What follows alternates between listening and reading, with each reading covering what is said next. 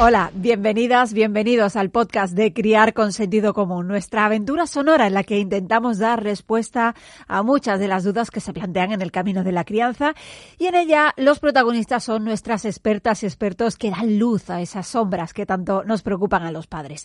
Y en esta ocasión nos vamos a centrar en una de las grandes pesadillas de las familias, el sueño infantil. Seguro que a más de uno no os deja pegar ojo, ¿a que sí?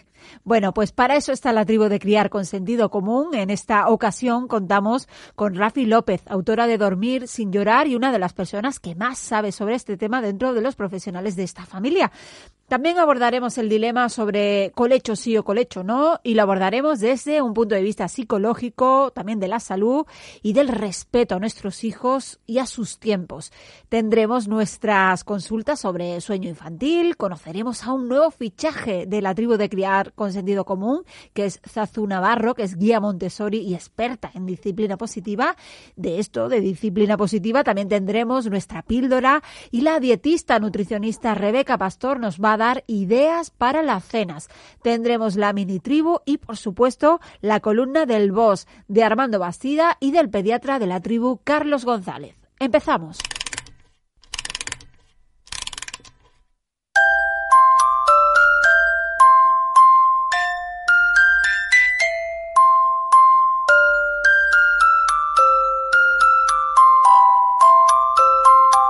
Lo primero que vamos a hacer en este capítulo es entrevistar a Rafi López, que lleva desde 2004 centrada en el sueño infantil y es codirectora del Centro de Estudios del Sueño Infantil. Y, por supuesto, una de las expertas de la tribu de criar con sentido común. Hola, Rafi, gracias por estar este rato con nosotras. Hola, ¿qué tal? ¿Por qué nos obsesiona tanto el sueño infantil? Hombre, nos obsesiona porque nos incide. O sea, eh, claro, si el niño no duerme, y si el niño no durmiera y se quedara solito calladito en su cunita y tal, pues no nos obsesionaría porque nosotros dormiríamos y no nos enteraríamos. Pero como el bebé se despierta y mm, acostumbra a llamar, pues eso, un día y otro día y otro día, pues al final acaba pasándome ella. Luego nos obsesiona a veces también porque nos han asustado y, estamos como preocupados de no encontrarnos con el problema y a veces se sobreactúa para evitarte el problema que en la mayor parte de las veces es inevitable porque es una biología del, del bebé que, bueno, ya os contaré en más, en más ocasiones. Y básicamente es eso, ¿eh? La obsesión es por, por un lado, porque obviamente porque incide, y luego, y si no te está incidiendo todavía, por el miedo a que te incida. ¿Y por qué es tan importante el sueño? Dormir es una necesidad biológica. Si, al bebé no, le, no lo dejas en paz y simplemente le facilitas el entorno favorable para que él se sienta tranquilo y a gusto, él dormiría. El problema es ese, que claro, cuando no el entorno no acaba de ser, no acabas de encajarlo, no acabas de dar con la tecla o no acabas de acoplarte, ¿no? Pues entonces, claro, eh, es importante el sueño porque te está, está fastidiando al, al equilibrio familiar. Pero los bebés en principio saben dormir. ¿Se le puede o debe enseñar? Se puede enseñar, pero todo tiene un precio. Sería adiestrar la palabra correcta. O sea, en realidad el sueño es, algo, es un proceso natural partimos de la base de un niño que está sano. Si, si tú le facilitas las condiciones, las condiciones reales, biológicas y que él tiene así como en sus genes necesarias para descansar, él dormiría. Y claro, enseñar, cuando alguien se pone a enseñar a un bebé, en realidad lo que está haciendo es adiestrar para que duerma como tú quieres, donde tú quieres y cuando tú quieres. Ya. ¿Y, cómo evoluciona el sueño de, de, un bebé? Pues evoluciona bastante. El primer año es bastante caótico. Para empezar, nacen con. Sí, es, es bastante una montaña rusa, ¿no? Y, y, lo malo que es que tiene sorpresa, giros inesperados, ¿no? Como dijo aquel. Y entonces te empiezas a, preocupar. Básicamente, es primer, los primeros tres meses, así para ir más o menos rápido, concretar, los tres, cuatro primeros meses, el bebé está sin estímulos de ningún tipo mm, eh, sensoriales, de, porque ha estado dentro de la barriga, y los cuatro primeros meses los dedica como a ponerse en hora con el lugar donde vive. Y se pone en hora con la luz. Es lo que se llama adquirir el ritmo circadiano. Eso le lleva un tiempo. ¿Vale? La leche materna es un regulador, es quien le dice, por la leche materna se les pasa hormonas que inducen al sueño, ¿sí? Y luego poco a poco él, con, la, con, la, con el ciclo de luz y oscuridad natural del sol, vaya adquiriendo su propio ritmo circadiano y creando sus propias hormonas que favorecen el sueño, ¿no? Luego, nacen con dos eh, fases solamente del sueño. Nosotros los adultos tenemos cuatro. Y entonces van estas fases nuevas, eh, que se ven con electroencefalogramas, que, que son unas ondas distintas cerebrales, y eso es lo que dice ah, tal onda, tal onda es una fase, ¿no? Eh, adquieren nuevas y cada vez que se, que se adquieren estas fases el sueño se vuelve como más inestable, porque es un proceso de, de seguridad y tal, porque cuando el bebé duerme también piensa que es un ser muy, muy, muy desvalido.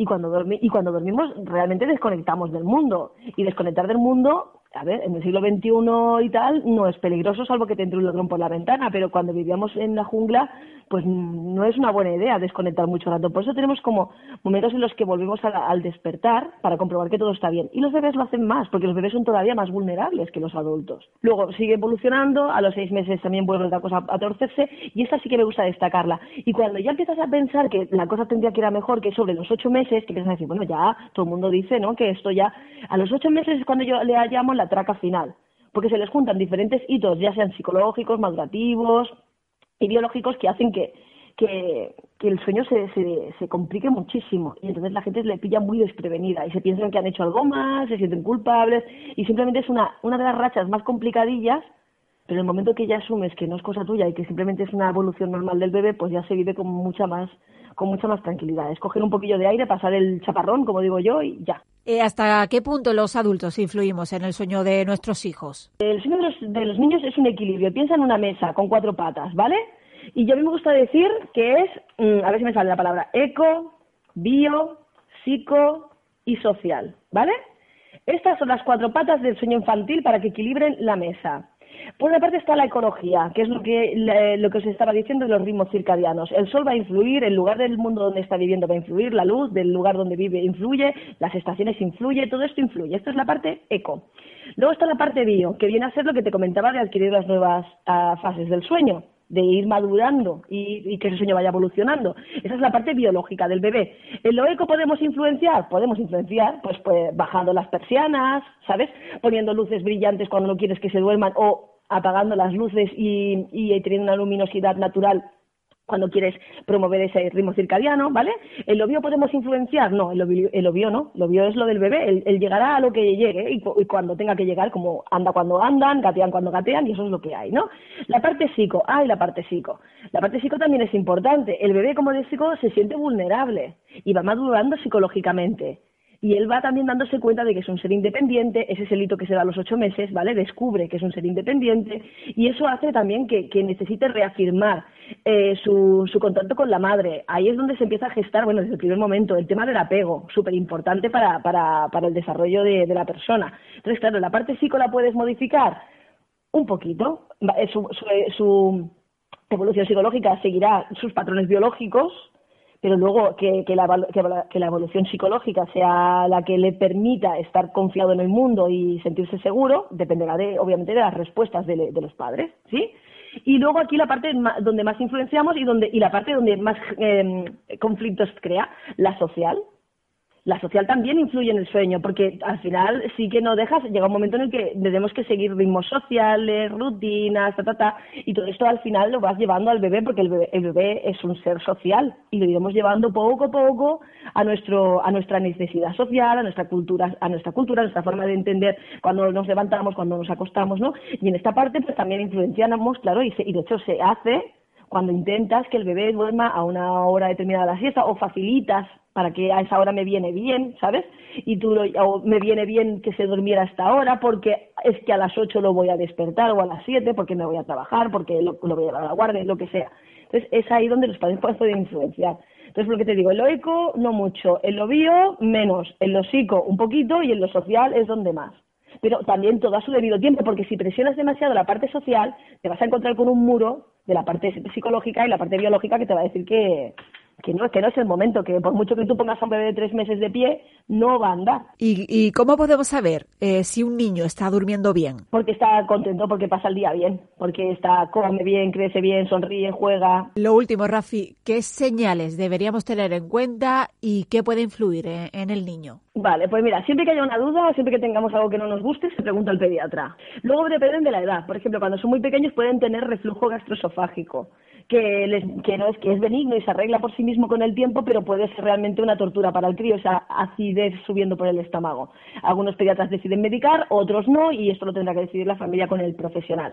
Pero si al final se decide no medicar, pues porque es eso, es benigno y ta, ta, ta, pues eh, llevarlos en brazos, usar muchos portabebés o fulares, todo lo que es la parte vertical. Cuando son más grandes, así que se deba consultar al pediatra, pero bueno, son como signos. Ah, bebés que se quieren dormir o niños más grandes que se quieren dormir, ves que se quieren dormir, ves que intenta dormirse, pero las piernas no las puede tener quietas y las mueve así como de como si le diera un tic casi, ¿no? Que, que dices, pero si se estaba durmiendo ya la mueve la pierna otra vez, ¿no? Esto puede tener relación con, con, con niveles bajos de hierro y se llama síndrome de piernas inquietas. Eh, hay muchos casos, pero podría darse. Y lo malo es que, claro, el averiguarlo es un poco invasivo porque tienes que pinchar al crío para hacerle un análisis de sangre. Pero bueno, si hay alguna duda, se, le graba un vídeo, se le comenta al pediatra y el pediatra sabrá qué hacer. Si ronca, los bebés no tienen que roncar. ¿Vale? Y se duermen con la boca abierta o notas que les cuesta, cuesta respirar y tal, y también se despierta mucho y pasan el día cansados, soñolientos y tal, esto hay que consultarlo. Y luego, pues también consultar bruxismo si los niños más grandes ves que rechinan los dientes, se puede consultar con el pediatra para que decida si te lo manda al, odontólogo o tener un seguimiento, porque a veces es, bueno, a veces es normal, pero más vale que le echen un vistazo. Ninguna de estas cosas son especialmente malas, ¿eh? o sea, todo esto son cosas menores.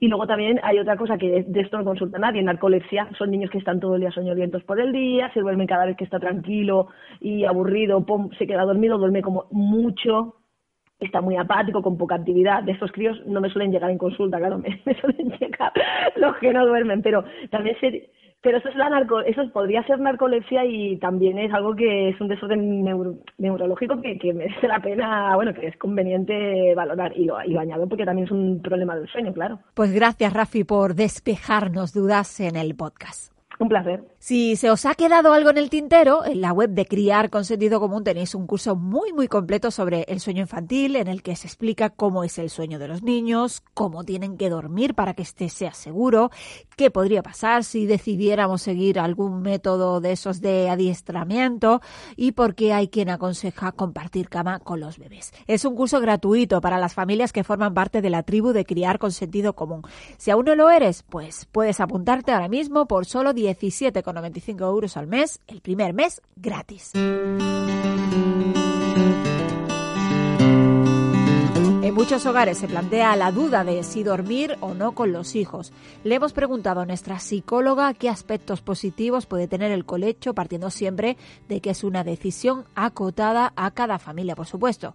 Y esto es lo que nos ha contado Mamen Bueno. Antes de hablar de los beneficios de, del colecho, me gustaría decir que no es una opción más errónea o más acertada que cualquier otra.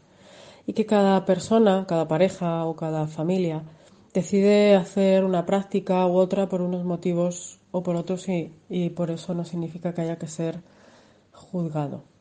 Dicho esto, sí creo que es importante destacar que a, nivel eh, fisiológico, con dormir con el bebé eh, significa eh, bueno, pues un acercamiento, un contacto que en algunos casos puede hacer que la persona o la familia se sienta más cómoda, eh, el bebé también, y en algunos casos puede hacer que la familia se sienta más incómoda porque se siente segura, porque fuma, porque tiene miedo a aplastarle, porque toma algún tipo de medicación que lo, lo haga, bueno, no sentirse cómodo o cómoda con esa práctica y también estaría bien. Eh, sí es cierto que cada vez hay más estudios que ayudan, el colecho ayudan a la regulación de la temperatura, eh, del sueño, de la lactancia, la facilita. No es lo mismo eh, tener a tu bebé al lado cuando estás dando lactancia que tenerte que levantar, recorrer el pasillo, irte a otro cuarto. Y que es más fácil conciliar el sueño tanto a la mamá lactante como al, al niño, ¿no? Son circunstancias que cada familia tiene que valorar. Eh, también es cierto que favorece en algunos casos el vínculo. Pero sí, por otro lado, el, dormir con tu, con tu bebé suponga que no descanses, que te dé patadas, que cojas posturas incómodas, que te dificulten perdón, ese, ese descanso, pues evidentemente eh, puede haber cierta irritación y que dificulte el descanso, tanto para el bebé como para la madre. Entonces, hay que tener en cuenta todas estas circunstancias para ver si el colecho se puede adaptar a ti o no. Y no sentirte culpable ni juzgar, ni juzgarte por hacerlo o no hacerlo, porque cada práctica se debe adaptar a las circunstancias de cada familia. Y si esa una práctica u otra se adapta a ti con facilidad, con comodidad y se hace la vida más fácil, pues es que es tu práctica, sea colecho o sea dormir en otra habitación. Entonces, mm, primemos la facilidad y la comodidad a adaptarnos o no adaptarnos a un modelo determinado. Si os planteáis colechar, lo que viene ahora os interesa. Nuestra pediatra Gloria Coli va a explicar qué aspectos de la salud hay que tener en cuenta para ello. Cuando hablamos de colecho, tenemos que distinguir el colecho con un bebé lactante del colecho con un niño mayor. Mm, cuando hablamos de lactantes, debemos practicar un colecho seguro, es decir, utilizar una superficie dura para dormir y no hacer colecho en un sofá o en un colchón blando, evitar el exceso de abrigos, eh, no fumar, no beber, eh, no hacer colecho bajo los efectos de medicación o drogas de abuso. De esta forma sabemos que el colecho puede ser seguro y puede ser una forma de facilitar la lactancia materna, lo cual también redunda en un menor riesgo de muerte súbita. Pero cuando hablamos de colecho con niños mayores, realmente no podemos hablar de riesgos o beneficios.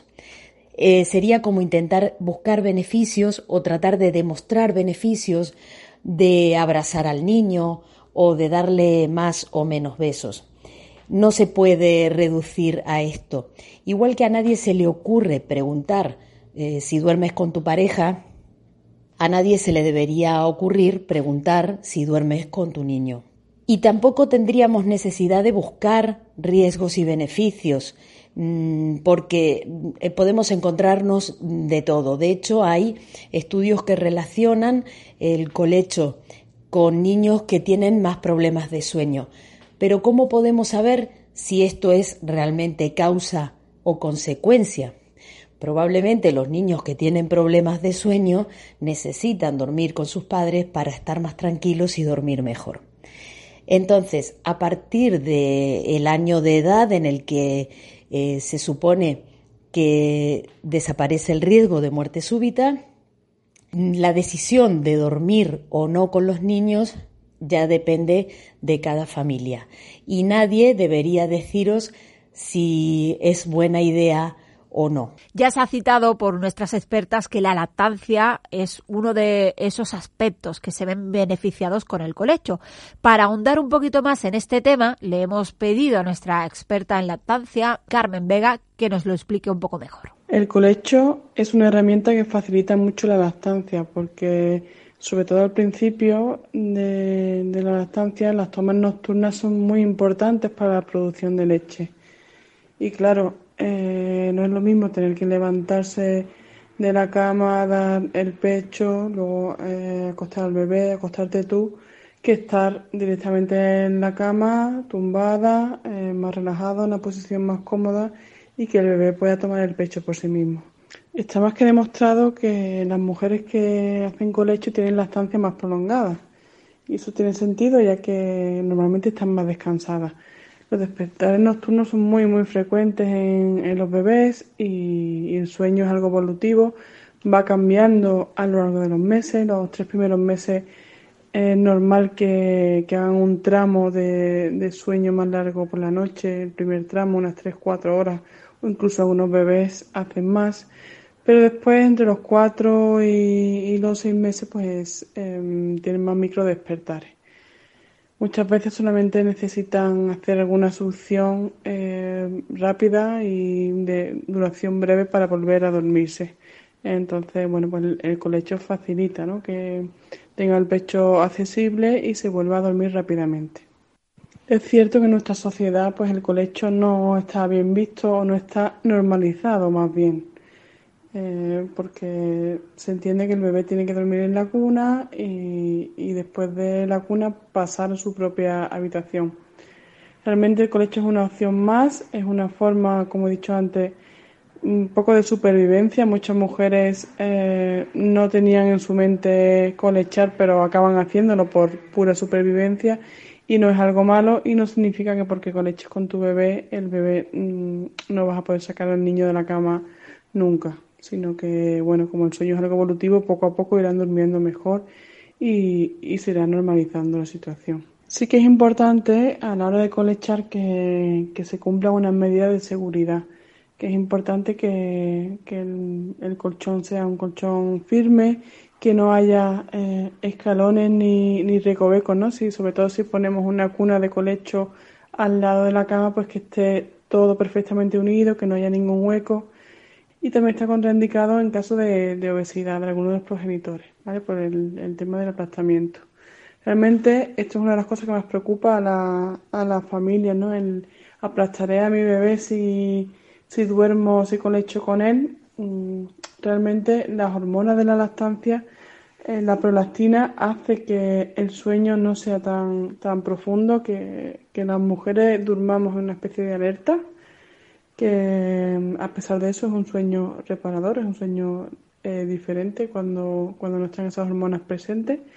Y, mm, sí que es verdad pues que depende también el tema de, de la pareja, ¿no? Que a lo mejor al principio, los primeros meses, es mejor que el bebé esté justamente al lado de la madre y no esté al lado de la pareja porque por el tema hormonal quizás no está tan presente o, tiene tanto cuidado como, puede tener la madre del bebé. Así que bueno, el colecho desde luego no es obligatorio, se puede mantener perfectamente una lactancia sin tener que, que colechar. Es totalmente una decisión personal. Por supuesto, no es malo hacerlo con una medida de seguridad adecuada y, se queda pues una elección de, de la familia, de los padres y de nadie más. Carmen Vega imparte un seminario muy completo sobre cómo iniciar con éxito la lactancia materna. Si no lo habéis hecho, os lo recomiendo, está en nuestra web. Os servirá de mucha ayuda. Damos un pasito más. Para las mamás y los papás que colechan y que se plantean cómo pasar a la siguiente fase sin que esto suponga un problema para nuestras hijas o hijos. Silvia Guijarro, nuestra maestra y experta en disciplina positiva, nos aporta su visión sobre cómo realizar ese acompañamiento de manera respetuosa cuando ha llegado la hora de que nuestros hijos dejen nuestra cama. Lo primero que quiero deciros es que no hay fórmulas mágicas, ¿vale? Que cada familia deberá encontrar cuál es la fórmula que mejor se adapta a sus necesidades. Eh, y no hay fórmulas mágicas porque tampoco hay un momento exacto, no hay una edad a la que los niños deben pasar de dormir en la cama de los padres a dormir en su cama o de dormir en la habitación de los padres a dormir en su propia habitación. Todo depende de cómo hayamos empezado también un poco a, dormir desde el principio, ¿no? El colecho eh, fue nuestra opción en casa, por ejemplo, pero no siempre tiene que ser la mejor opción. Es cierto que lo más habitual es que a los bebés y a los niños y niñas pequeñas eh, no les guste dormir solos. Pero hay veces que hay una familia que, te cuenta, bueno, pues yo le puse en su cunita desde el principio y es que dormía del tirón toda la noche y el bebé no sufría. Bueno, pues si el bebé no llora, no manifiesta que está pasándolo mal, no hay ningún problema en que duerma solo. Eh, el problema estaría si el bebé se pasa toda la noche llorando porque necesita la presencia de mamá o de papá y no se la estamos, y no se la estamos brindando, ¿no? Esa seguridad que necesitaría. Entonces, una vez que eh, hemos decidido colechar o compartir la cama o la habitación con nuestros peques, eh, ¿cuándo va a ser el momento de que pasen a su habitación? Pues depende. Cada niño y cada niña va a tener su ritmo. Eh, lo fundamental es que nos frenemos nosotros el proceso, que no seamos nosotros quienes que necesitamos que se queden en la habitación y no les estamos favoreciendo el que salgan y que tampoco forcemos esa situación si no están aún preparados eh, porque a los peques no les gusta dormir solos de la misma manera que no nos gusta a la mayoría de las personas adultas, ¿no? Muchas veces eh, nos encontramos con el caso de alguna familia que te dice, bueno, es que este fin de semana como no estaba papá, pues mm, se han venido a dormir en la cama conmigo, porque es que no me gusta estar sola, ¿no? Y claro, ahí nos damos cuenta claramente de que el objetivo no es que estén en su habitación porque necesitan aprender a dormir solos, sino porque nosotros necesitamos que estén fuera de la habitación. Y no pasa nada, es una necesidad nuestra y también es respetable. Lo que tenemos que tener claro es cuál es la motivación, ¿no?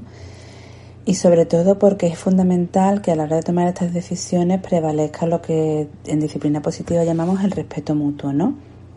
Hay veces que con el colecho, por mucho que nos guste, llega un momento en el que no descansamos bien y el descanso es fundamental, ¿no? Entonces será cuestión de que cada familia busque cuál es la mejor opción para que todos los miembros de la familia puedan descansar.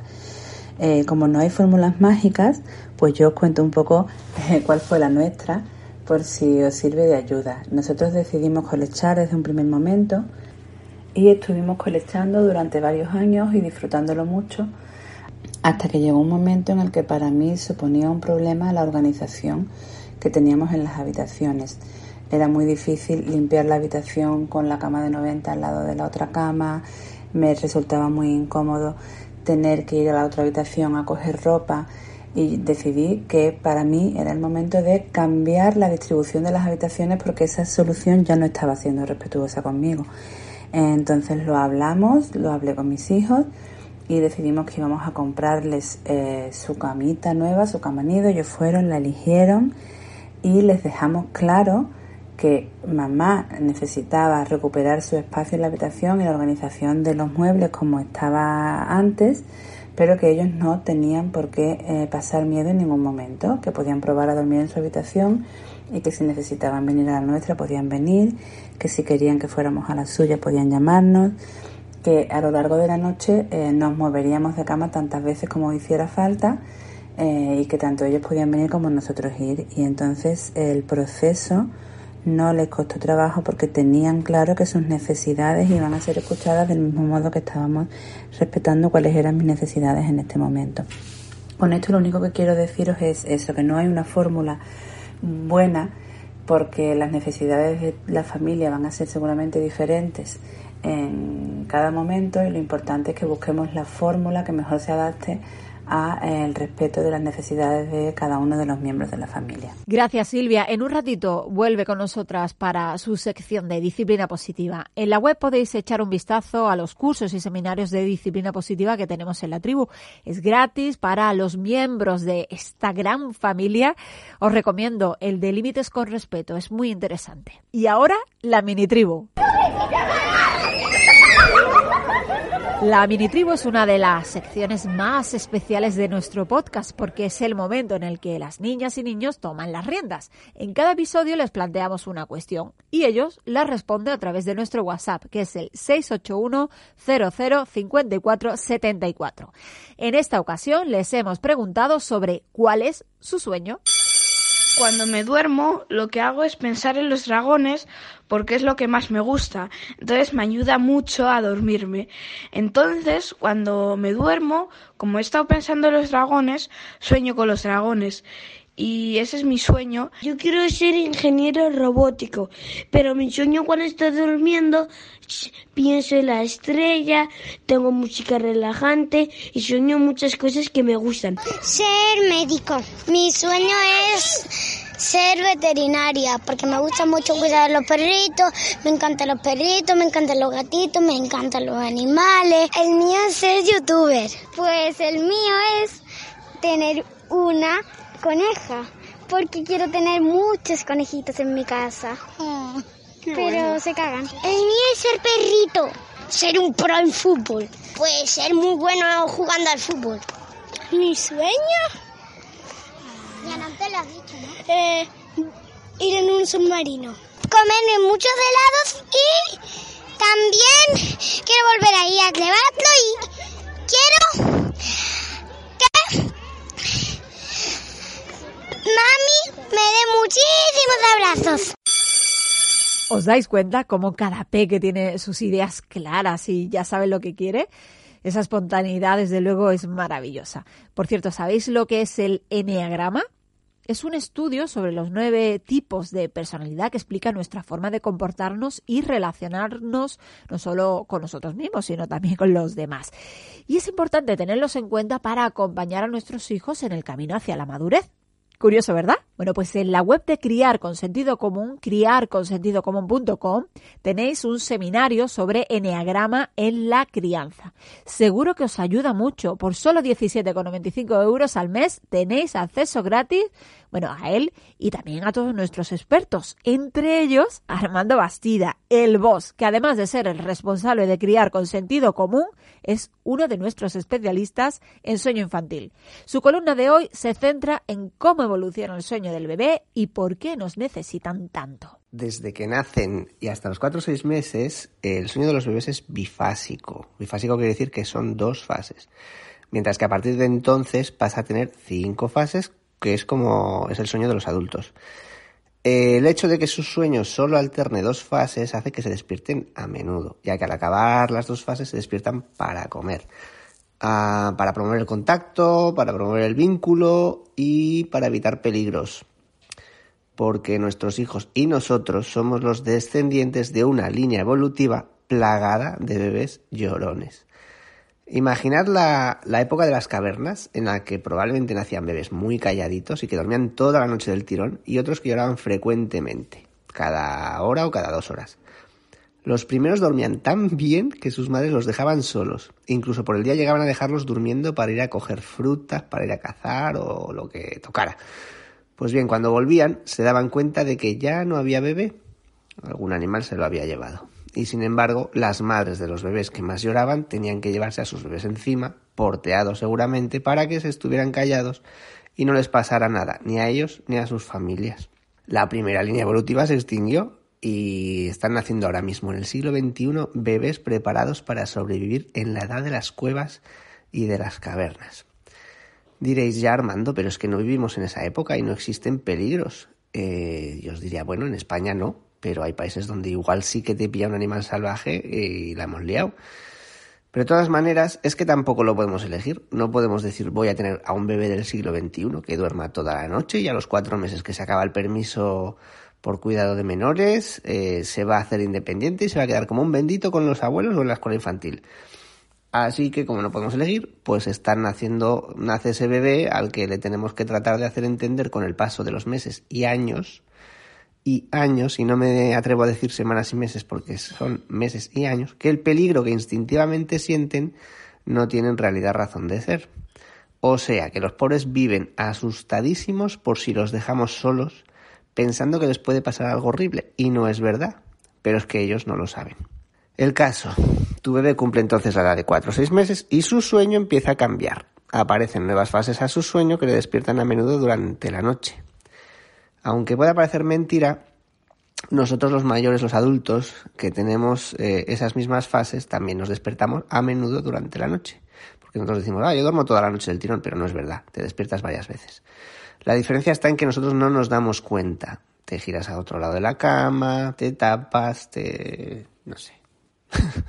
te giras la, la cabeza en la almohada. Y ellos, al no saber volverse a dormir, se despiertan para que le ayudes a dormirse de nuevo porque, ya digo, no saben hacerlo. Ay, Armando, pues si no saben, entonces eso quiere decir que habrá que enseñarles, ¿no? Vale, pues os respondo también. La mayoría de métodos para que los niños duerman tienen como objetivo enseñar a dormir a los bebés. De hecho, te lo explican con eslogans como enseñar a dormir, igual que le enseñas a comer una con una cuchara, igual que le enseñas eh, modales, pues tienes que enseñar a, a dormir a tu bebé. Vale, esto en realidad es un sinsentido porque los bebés ya saben dormir. En la barriga, en el útero, ya están durmiendo, ya duermen. Y de recién nacidos ya duermen y nadie tiene que enseñarles a dormir. Ahora bien, si acabo de decir que las nuevas fases les provocan despertares que no saben gestionar, pues parece como que no saben gestionar esas nuevas fases, habrá que enseñarle a gestionarlas. Y lo cierto es que, eh, sobre todo en el caso de los bebés, no todo lo que algo tiene, no todo lo que alguien tiene que aprender debe ser enseñado por otra persona. O sea, los niños tienen que aprender a respirar al nacer y nadie les dice cómo tienen que respirar. Tienen que aprender a masticar hacia los seis meses y nadie tiene que decir, ponerse a moverles la mandíbula para que mastiquen. Tienen que aprender a andar y nadie les mueve las piernecitas para enseñarles a hacerlo. Ni por supuesto los pones a caminar con cuatro meses. A ver si así lo tiene ya aprendido a los seis y así te ahorras la época en la que se pasan ya tumbados por el suelo limpiándotelo todo con la ropa que le acabas de poner. Pues el sueño de los niños es igual la mayoría de personas dormimos toda la noche del tirón y nadie nos ha enseñado. Es una cuestión de maduración y eso quiere decir que cuando estén preparados para hacerlo, lo harán. El sueño de los niños es entonces evolutivo, cambia a medida que el cerebro del bebé lo hace y lo quieras o no, lo queramos o no, pasará de la A a la Z tarde o temprano. Pero para llegar a la Z tiene que pasar antes por otras letras del abecedario. Así que los consejos y métodos que recomiendan saltarse las letras, es decir, hacerles dormir del tirón forzando un aprendizaje, no están teniendo en cuenta el desarrollo normal de los patrones de sueño ni las necesidades afectivas de los padres, de las madres y sobre todo de los bebés. Estos métodos tratan de hacer dormir a un niño de seis meses como si tuviera seis años, saltando todos los pasos que requiere para lograr un sueño saludable. Un sueño sin miedos, sin insomnios, sin pesadillas evitables y de una manera desagradable, a menudo dejando desatendidos y llorando a la mayoría de niños a ratitos cortos que a veces van aumentando en el tiempo a medida que pasan las horas o a medida que pasan los días. Son métodos que a menudo lo que intentan es enseñar a reprimir sus necesidades y a callarse sus inconformidades. En otras palabras, a guardarse para sí sus problemas porque los demás hacen caso omiso de ellos. O sea, no estás enseñando a tu bebé a ser independiente y autónomo por las noches. Lo que le estás enseñando es que aunque te necesite y quiera sentirse seguro con tu presencia, es mejor que no te lo diga porque igualmente no lo vas a atender. Y con esto no quiero decir que no se pueda hacer nada por mejorar el sueño de los niños, porque sí que se pueden hacer muchas cosas, dado que a menudo duermen peor de lo que podrían porque las rutinas que estamos haciendo no son adecuadas. De hecho, es que estamos viviendo en Occidente un mundo, una sociedad que va demasiado deprisa y que funciona muy raro y que tiene muy mal encaje con los bebés. Entonces los bebés eso lo notan. Si reducimos un poco nuestra occidentalización y tratamos de llevar una vida más similar a la que los niños necesitan, suelen dormir mejor. ¿Qué pasa? Pues eso, que las rutinas a menudo no son adecuadas, que llegan demasiado cansados a la noche, demasiado poco cansados, que han pasado poco tiempo en la calle y demasiado dentro de casa, que hemos jugado poco con ellos y sienten que les ha faltado tiempo de familia y como piensan que has, o sienten que has estado poco por ellos por el día, pues ellos intentan pasar mucho tiempo contigo por la noche, etcétera. Pero como esto es otra cuestión y se debe abordar de manera más individualizada para conocer eh, cada caso y dar consejos más particulares, pues no me extenderé con esto y os dejo simplemente con esto, con el saber que los niños duermen como duermen por una razón o por muchas razones y no deberíamos intentar acelerar procesos que de manera natural ya llegarán en su momento. Un abrazo. Gracias, Armando. Ya os he recomendado el curso del sueño infantil, pero si os apetece también podéis echar un vistazo al de vínculo afectivo, que es otro de los tótem en la crianza respetuosa. En cada entrega del podcast, una de las expertas responde a las personas que han usado el 681005474 para plantear una duda sobre los temas que proponemos. En esta ocasión le toca a Rafi López, que responde preguntas sobre sueño infantil. Soy mamá soltera de un niño de cuatro años. Eh, estoy un poco preocupada porque últimamente por las noches, a eso de las cuatro de la, de la noche, se despierta. Eh, bueno, mm, tiene como pesadillas y yo pues intento eh, consolarlo, relajarlo, le acaricio y intento calmarle, pero él está como muy metido en el sueño, como intenta como los brazos los mueve mucho, se mueve mucho, incluso como que intenta defenderse de algo. Hace unos dos noches pasadas que se despertó muy agobiado y me decía mamá que no, mamá que no. Y bueno, y me, y me empezó a pegar. Sí que es verdad que está muy inquieto. Entonces me gustaría, por favor, saber qué, a qué es debido, si sabéis qué le pasa, por qué puede ser, eh, o, qué puedo hacer. Muchas gracias y un saludo.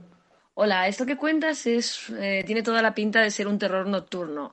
Es un trastorno benigno, primo hermano del sonambulismo. Suele resolverse por sí mismo, muchas veces sin ningún tipo de intervención. Tienen relación cuando los niños están demasiado cansados físicamente. Es porque cuando dormimos el sueño pasa por diferentes estados y fases y para recuperarnos del cansancio físico eh, lo hacemos cuando estamos eh, durmiendo en, lo que se dice sueño profundo. Si el niño, por lo que sea, por su actividad diaria y tal, pasa muchas horas eh, jugando, saltando y corriendo, ¿no? Lo que hacen los niños, algunos luego por la noche necesitan recuperarse de todo ese cansancio físico y lo que hacen es pasar mucho tiempo en sueño profundo y es donde suceden estos, estos episodios. Al, intentar saltar de, ese estado de sueño profundo a, subir a otras, a otras fases más, más, ligeras, no acaba de funcionar, ¿no? No acaba de llegar porque están ahí mucho tiempo en ese, en ese en ese estado y ocurre que quedan como es como un despertar parcial. No está despierto y eh, tampoco está mm, dormido, está como medio aquí, medio allá.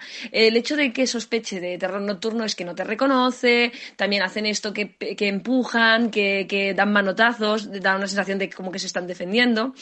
Y la manera correcta de, de actuar es acompañarlos, intentar no despertarlos, porque si los despiertas, los sacas de ese estado de sueño profundo e interrumpes ese proceso, ¿no? Porque el niño está en el sueño profundo por algo. Entonces, si los sacas de ahí, aparte que cuesta muchísimo, porque están profundamente dormidos, em, interrumpes el proceso y luego lo que va a suceder es que mm, mañana vas a volver a encontrarte con terrores nocturnos y pasado también, y se va a alargar la historia en el tiempo. Más cosas que se pueden hacer para evitarlos es eh, intentar que no se canse mucho físicamente, especialmente por la tarde. Se trata de acompañarlos sin despertarlos o evitando despertarlos, ¿vale? Para esto, para que no se den más veces. Y si hablas, y se enfadas y tal, pues seguirle un poco el rollo. Si dice, no, no, tú, no, no, tranquilo, no vamos, no vamos. Tranquilo, está la mami aquí. Pero sin, sin la intención de despertarlo, simplemente como acompañándolo. Buenas. Pues no conseguía que mi hijo se acostara antes de las once y media. Pregunté a los padres del cole y me dijeron casi por unanimidad que ellos les habían quitado la siesta y así lo he hecho yo también. Y la verdad que a las, como muy tarde, a las nueve y media está dormido. Pero claro, ya por la tarde está súper irritable, llora por todo. Entonces no sé hasta qué punto es bueno el privarle de, de ese sueño. No sé si neurológicamente, digamos, hablando, le puede afectar en algo esa falta de esa falta de sueño. Muchas gracias. Hola. no sé la edad del bebé, pero si me hablas de los padres del colegio, asumo que debe tener pues como mínimo tres años, quizás cuatro o así, ¿no? El tema de la siesta, generalmente eh, suelen perderla al tercer año. muchas veces no es porque ellos quieran, sino pues porque la situación lo requiere al estar escolarizados en según qué zonas em, no hacen, hacen clases por las tardes y no tienen la posibilidad de dormir las siestas, ¿no? Claro, ¿qué ocurre? Lo importante es que el niño duerma en 24 horas el tiempo que necesite para, estar a gusto y para pasar el día bien. Y hay una variabilidad importante entre personas, o sea que hay niños que a lo mejor necesitan dormir 13 eh, horas y otros niños duermen 11 horas o 12 horas y están divinamente, ¿no? Y algunos incluso duermen hasta menos. Eh, lo que manda si el niño está bien o no o necesita dormir más es el estado de ánimo. Tú comentas que ya por la tarde ya se pone así más pesadito porque tiene sueño al quitarle esa siesta. Bueno, aquí sería valorar eh, qué es lo que mm, te conviene más hacer. Si quieres que duermas a siesta, obviamente se va a seguir acostando como a las diez y media, como venía haciendo, o si lo que prefieres es que se vaya a dormir a una hora más temprana, pues sí, sería omitir la siesta como estás haciendo, acostarlo a las nueve mm, para que a las nueve y media como mucho esté, esté durmiendo. O si puedes, adelantarlo a las nueve si ves que lo, que es, que lo necesita, ¿no? El tema es, darle la oportunidad de descansar las horas diarias que necesita y ver, sobre todo, que el niño lo esté, esté bien. Eh, si hace poco que le has quitado la siesta, igual también se está como habituando a la novedad. Si hace nada que has hecho este experimento, espérate un par de semanas para ver un poco la, la tendencia. Venga, un abrazo, hasta luego. Tengo una duda o curiosidad.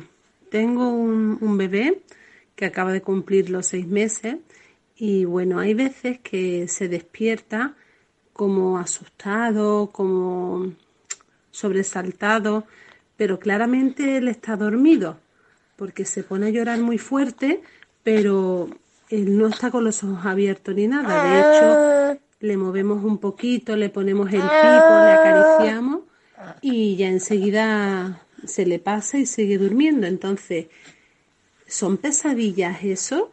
Mm, porque bueno, con lo pequeños que son, mm, no, ellos no, no son conscientes de lo que es el miedo, de lo que es hasta donde yo sé.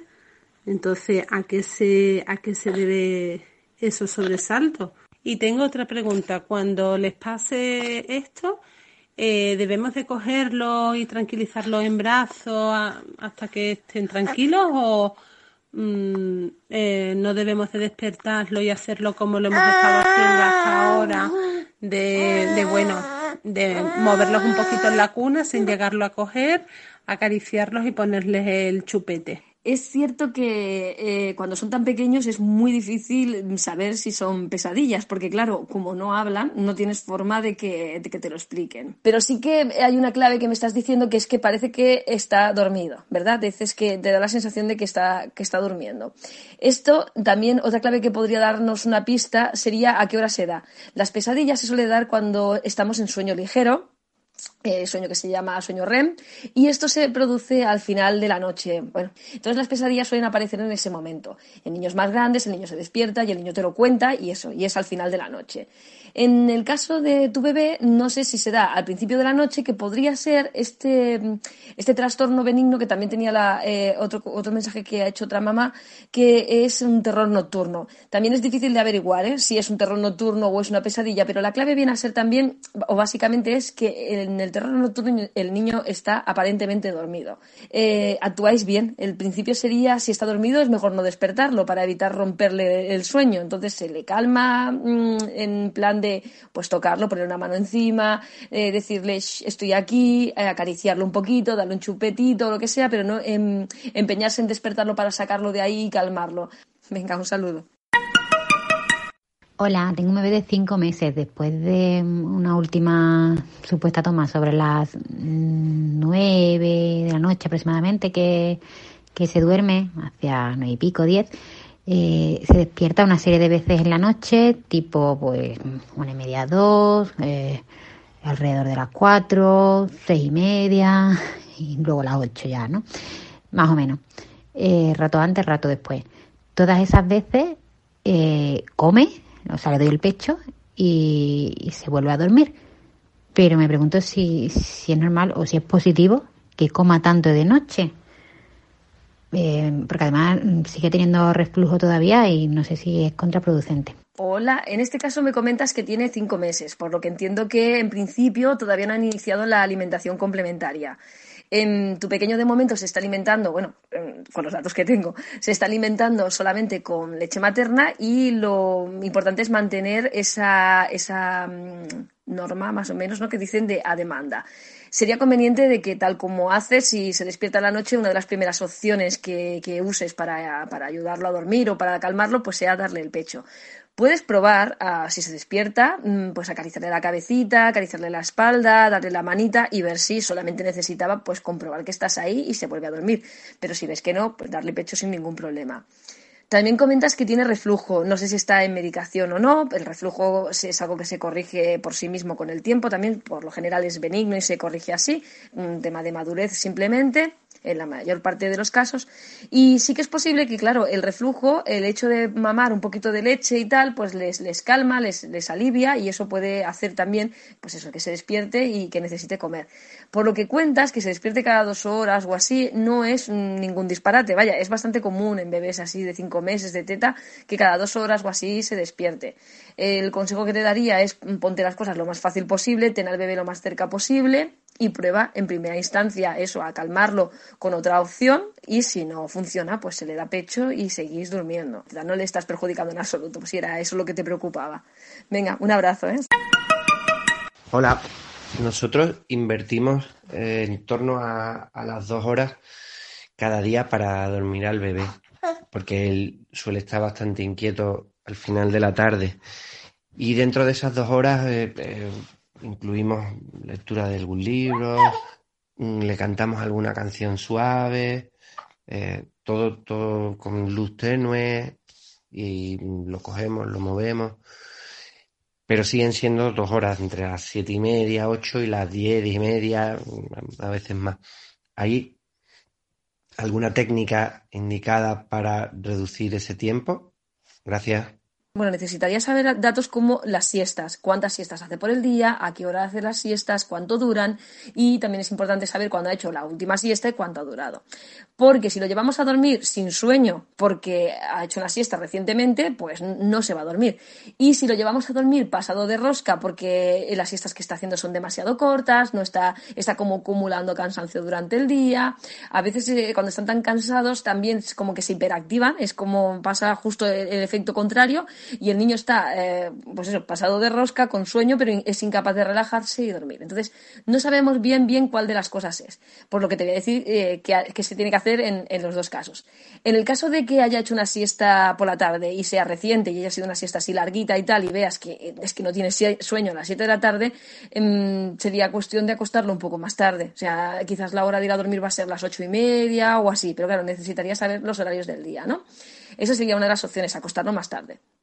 Y la otra opción, en el caso de que dices, no, no, si es que está cansado y lo vemos, lo que ocurre es que en el momento de llevarlo a dormir, pues como que, como que se activa otra vez de nuevo, ¿no? En este caso, pues sí, habría que acostarlo, eh, quizás no antes, sino habría que trabajar, porque antes de las 7 no lo vas a llevar porque ya lo estás llevando una hora bastante razonable, o quiero decir razonable mm, temprana, para que no salga la palabra, no te voy a decir acostarlo antes a las 6 ni mucho menos, pero sí que habría que revisar esas siestas durante el día. Entonces tendríamos que asegurarnos de que descansa, mm, depende de la edad, una o dos siestas y que esas siestas no están entorpeciendo la hora de ir a dormir por la noche. Eso sería la forma de actuar. También cosas que ayudan es dos horas antes de ir a dormir, eliminéis todas las luces brillantes de la casa y si podéis poner la casa en tonos anaranjados, al estilo puesta de sol. Si tenéis la posibilidad de ver la puesta de sol en directo, mejor, porque es esa luz natural, esos tonos rojizos, esas longitudes de onda, las que entran por los ojos y le dicen al cerebro que se está haciendo de noche y entonces empezamos a hacer las hormonas que predisponen al sueño, ¿no? Y también evitar, pues eso, todas las luces brillantes, pantallas y juegos y cosquillas y cosas así muy movidas dos horas antes de ir a dormir para que el bebé llegue a la noche pues en un estado más bien pues tranquilito, ¿no? Vendría a ser algo así, pero sí, no, no puedo ayudarte mucho sin conocer esos detalles de las siestas. Si estás por la tribu, pon un mensaje, me etiquetas y, y me lo miro. Venga, un saludo, hasta luego. En el próximo podcast las consultas van a estar centradas en la educación y las pedagogías activas.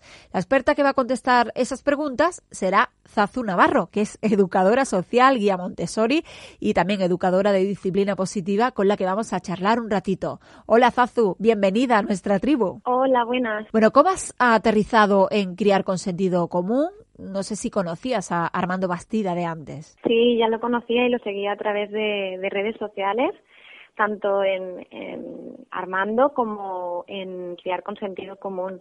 Os seguía también a, todas y a todos. es la primera vez que formo parte de una tribu virtual y para mí ha sido pues muy emocionante y me hace mucha ilusión. Y, y bueno, yo también estoy aprendiendo y, la verdad que me, me gusta. ¿Y por ahora a qué dudas suele responder? Pues las dudas eh, llegan de todo un poco porque como somos eh, varias, pues es una tribu bastante bonita porque son bastantes personas y profesionales, pues eh, llegan de todo tipo. Eh, pues, por ejemplo, eh, preguntas sobre, sobre límites, sobre mm, conductas, em, sobre rutinas, bueno, hay un poquito de todo. Bueno, muchos padres se sienten presionados por no equivocarse a la hora de educar a sus hijos ¿Eso es un error? Ahora mismo lo que hay es demasiada información a través de redes sociales, de libros, entonces tenemos a nuestro alcance, pues es algo que se agradece, ¿no? Muchísima información. Lo que pasa es que a veces esta información nos hace exigirnos y tener unas expectativas que muchas veces no son reales. Entonces, eh, para mí, por ejemplo, eh, la tribu lo que da es como una especie de, soporte y, de apoyo en el que tú te puedes sentir libre sin sentirte juzgada o juzgado y puedes expresar tus dudas, tus reflexiones, compartir tus alegrías y tus penas. Y entre todos pues nos, nos ayudamos. Y realmente no, no hay error, simplemente hay una especie de hiperexigencia porque los errores son oportunidades realmente para seguir mejorando, pero tampoco tenemos que, que exigirnos porque no, no nadie somos perfectos o sea ni siquiera los que escriben los libros para que te dicen cómo ser mejor madre o mejor padre o ni siquiera son perfectos. Eh, entonces yo no creo que haya una mejor madre o un mejor padre, es que todos estamos aquí en este barco y, nos ocurren las mismas cosas y, y, por supuesto los mismos encontramos los mismos problemas, ¿no? ¿Hasta qué punto tu maternidad cambió tu punto de vista sobre la crianza, Zazu? Pues lo cambió todo, lo cambió absolutamente todo porque yo tenía una idea en mi cabeza y además es que me lo planifiqué todo, pero bueno, la vida le da sorpresas y pues eh, llegué a Montessori gracias a Montessori, la disciplina positiva y las pedagogías activas gracias a, mi peque. Y nada, pues ahora sigo aprendiendo cada día con él y, con las personas en este momento con las que estoy también en la, en la tribu. Eres guía Montessori, educadora en, en, disciplina positiva, también experta en TEA, en el trastorno del espectro autista.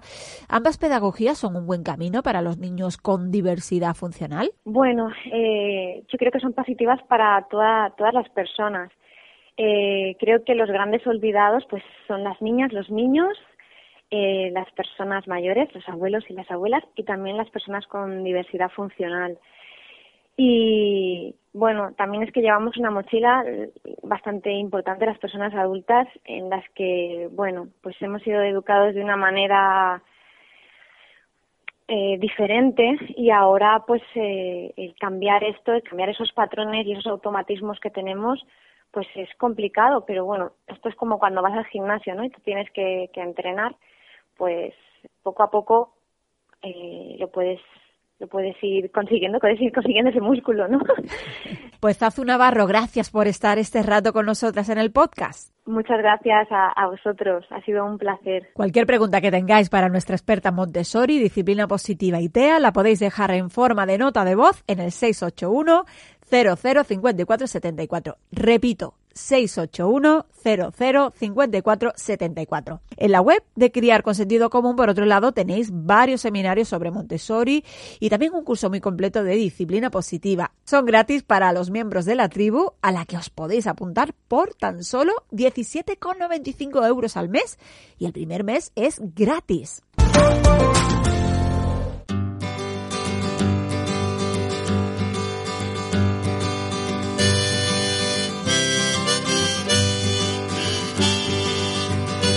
Vamos ahora con la píldora de disciplina positiva que en cada podcast de Criar con Sentido Común nos trae Silvia Guijarro. Hoy nos da algunas pinceladas sobre cómo implantar rutinas nocturnas de manera respetuosa. Una de las herramientas que más solemos utilizar en la disciplina positiva son las tablas de rutinas.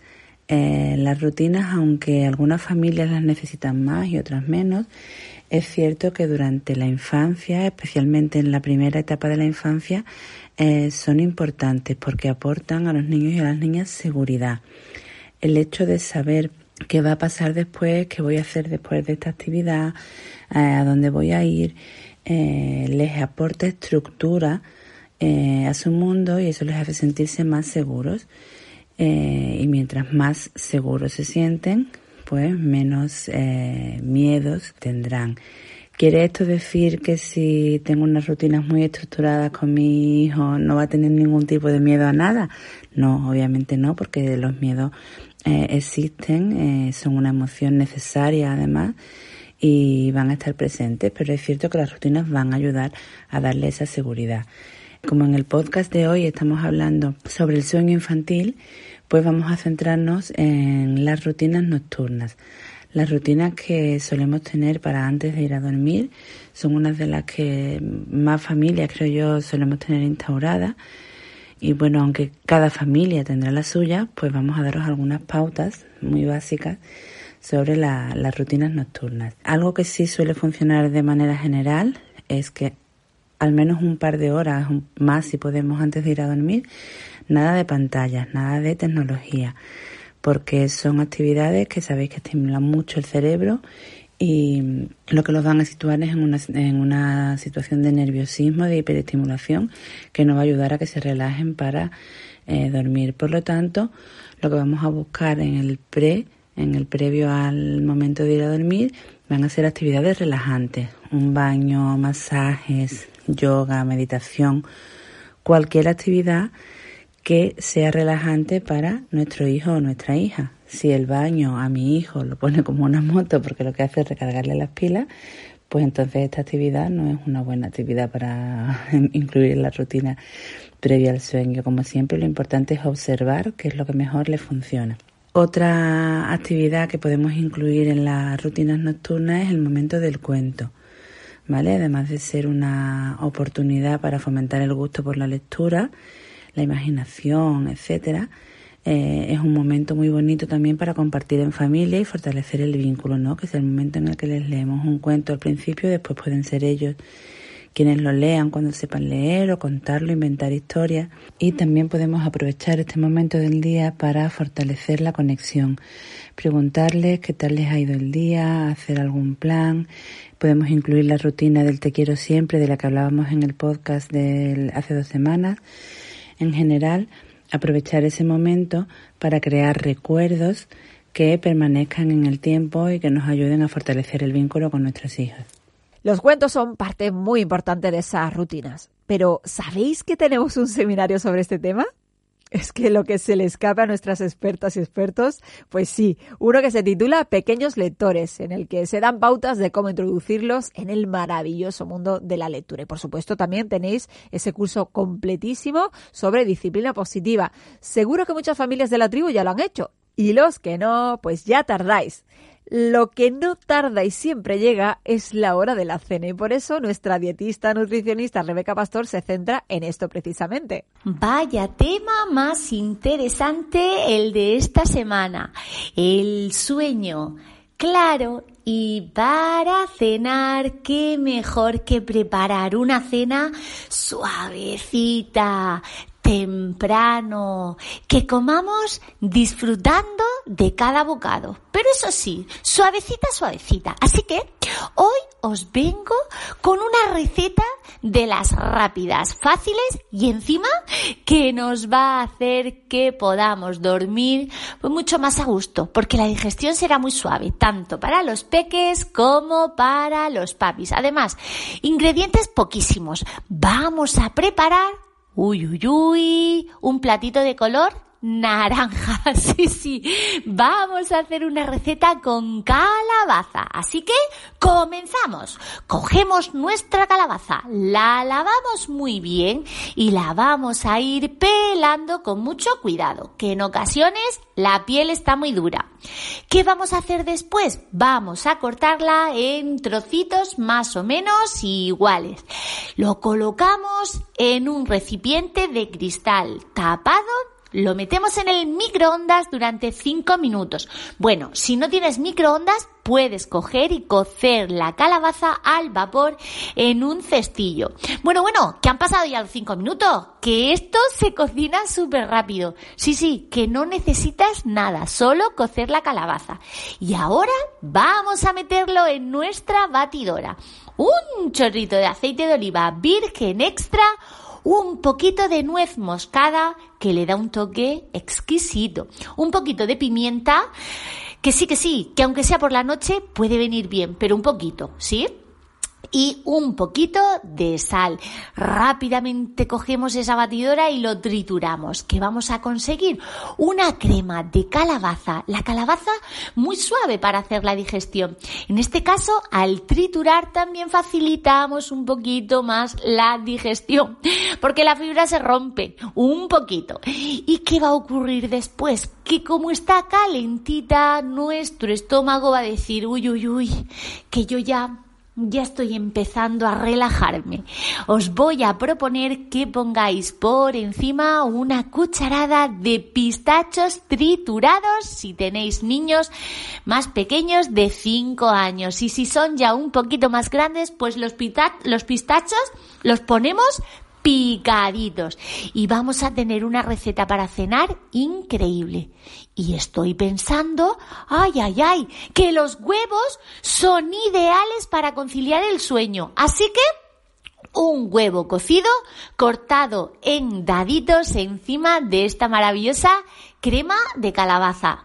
Bueno, voy a ponerme el pijama y a la cama. Buenas y nutritivas noches a todos. Sobre cenas tenemos un seminario muy completo en la web de Criar con Sentido Común. Por solo 17,95 euros tendréis acceso a él y a más de 120 cursos y seminarios de la tribu. Y terminamos, como siempre, con el pediatra Carlos González. Me han pedido que hable del colecho y les tengo que confesar que yo no sabía muy bien qué era eso. Yo dormí en la cama de mis padres, lo recuerdo muy bien, y mis hijos durmieron en mi cama. Y años después de acabar todos esos procesos, me enteré de que alguien estaba usando una palabra nueva y misteriosa, colecho. Creo que todavía no sale en el diccionario. ¿Para qué usan una palabra nueva? Eso se llama dormir. Si hiciera falta una palabra nueva para definir algo, en todo caso, sería para esa costumbre nueva y rara de poner a los niños a dormir solos. ¿Cómo se llama eso? ¿Sin lecho? ¿Deslecho? Pues hasta aquí nuestro viaje onírico de hoy de la mano de la tribu de Criar con Sentido Común. Un saludo y hasta el próximo podcast.